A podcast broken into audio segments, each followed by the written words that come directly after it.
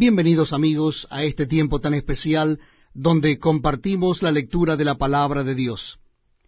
Les invito a que busquen en el libro de Hechos de los Apóstoles el capítulo 8. Hechos de los Apóstoles capítulo 8. Dice así la palabra de Dios. Y Saulo consentía en su muerte. En aquel día hubo una gran persecución contra la iglesia que estaba en Jerusalén, y todos fueron esparcidos por las tierras de Judea y de Samaria, salvo los apóstoles. Y hombres piadosos llevaron a enterrar a Esteban, e hicieron gran llanto sobre él. Y Saulo asolaba la iglesia, y entrando casa por casa arrastraba a hombres y a mujeres, y los entregaba en la cárcel. Pero los que fueron esparcidos iban por todas partes anunciando el Evangelio. Entonces Felipe, descendiendo a la ciudad de Samaria, les predicaba a Cristo.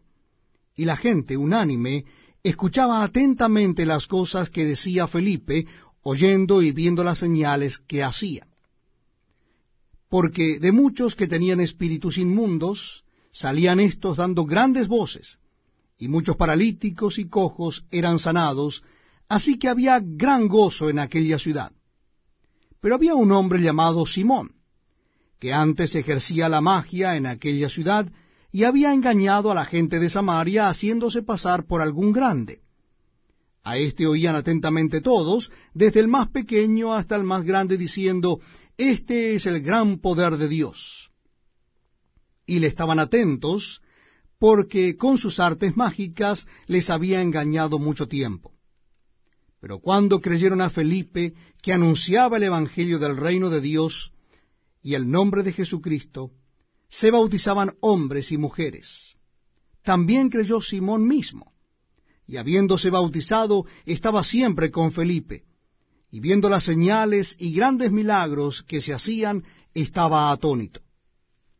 Cuando los apóstoles que estaban en Jerusalén oyeron que Samaria había recibido la palabra de Dios, enviaron allá a Pedro y a Juan, los cuales habiendo venido oraron por ellos para que recibiesen el Espíritu Santo, porque aún no había descendido sobre ninguno de ellos, sino que solamente habían sido bautizados en el nombre de Jesús. Entonces les imponían las manos y recibían el Espíritu Santo.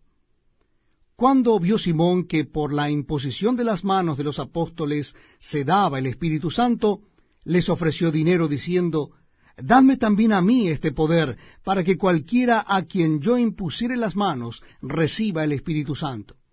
Entonces Pedro le dijo, Tu dinero perezca contigo, porque has pensado que el don de Dios se obtiene con dinero.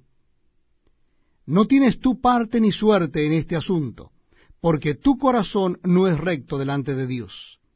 Arrepiéntete, pues, de esta tu maldad y ruega a Dios, si quizá te sea perdonado el pensamiento de tu corazón, porque en hiel de amargura y en prisión de maldad veo que estás. Respondiendo entonces Simón dijo, Rogad vosotros por mí al Señor, para que nada de esto que habéis dicho venga sobre mí.